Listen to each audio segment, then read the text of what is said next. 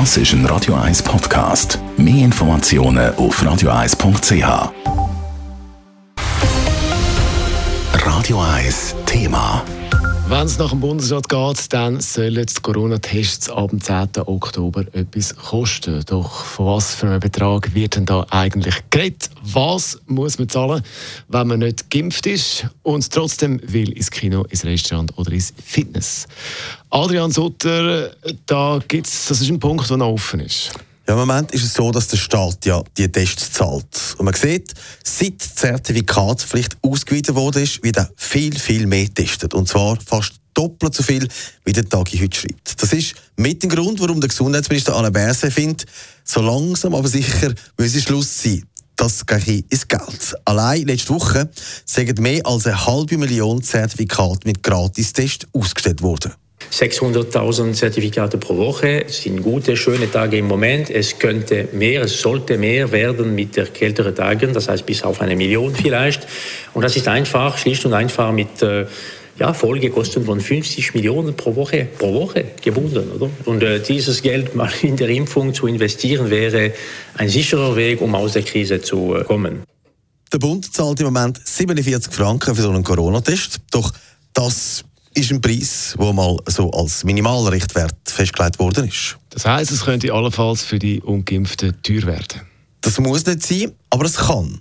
An der Ulma, also der St. Galler Mess, kostet ein Corona-Test 26 Franken 50. Das geht aber nur dank einem guten Deal mit dem Hersteller und weil wir an der Ulma täglich etwa 4000 Leute testet. Das geht aber zum Beispiel in einer Apotheke oder sonst einem Testzentrum vor einem Club nicht. Da hat der Blick einmal bei verschiedenen Anbietern von diesen Tests angefragt und gibt, gibt man sich auch noch bedeckt. Sobald die Tests eben auf dem März sind, heisst das auch, der März spielt. Das heisst, es kann gut sein, dass die Tests dann plötzlich einiges mehr kosten. Aber teure Tests sind vermutlich nicht gut für die Sache an sich, oder? Von dem muss man ausgehen, gerade bei jungen Leuten auch. Wenn man vor einem Kinobesuch noch 50 Franken muss zahlen für einen Test, für das Zertifikat, dann löst das der meisten wahrscheinlich ab. Das Resultat daraus, es hat weniger Leute in den Kino und Restaurant und es hat weniger Leute, die testen. Im Moment liegt der Ball bei den Kantonen und den Partnern, die in der Vernehmlassung im Bund können ihre Meinung zu seinem Plan sagen. Und dann, falls dann die Tests ab dem 10. Oktober etwas kosten, darf man gespannt sein, was sie kosten.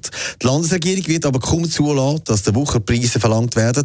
Das Motto muss bleiben, zugänglich für alle. Wie sonst ist die ganze Übung für die Füchse und macht nur all hässig. Der Adrian Sote zum Thema Corona-Tests und Kosten. Radio 1 Thema. Jederzeit zum Nachlesen als Podcast auf radio1.ch.